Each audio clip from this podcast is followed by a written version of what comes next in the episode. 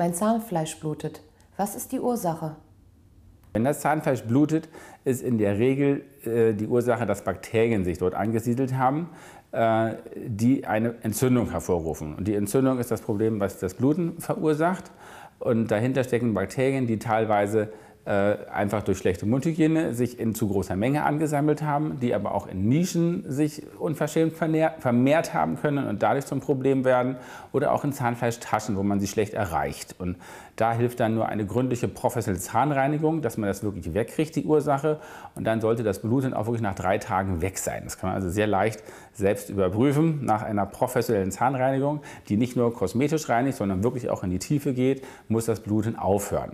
Wenn das Bluten dann nicht aufhören sollte, hat es andere Ursachen. Das kann sein, dass, man, dass eine hormonelle Störung dahinter ist. Es kann auch ganz normal bei, bei Frauen sein, dass sie entweder die Regel haben oder schwanger sind. Ja, es gibt auch eine Pubertätsgingivitis.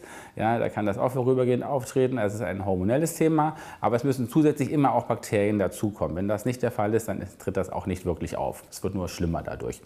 Und äh, dann gibt es noch Bluter, die halt eine gestörte Blutgerinnung haben oder ältere Patienten, die Blutverdünner nehmen. Und wenn das überdosiert wird, kann das auch zu leichtem Zahnfleischbluten führen.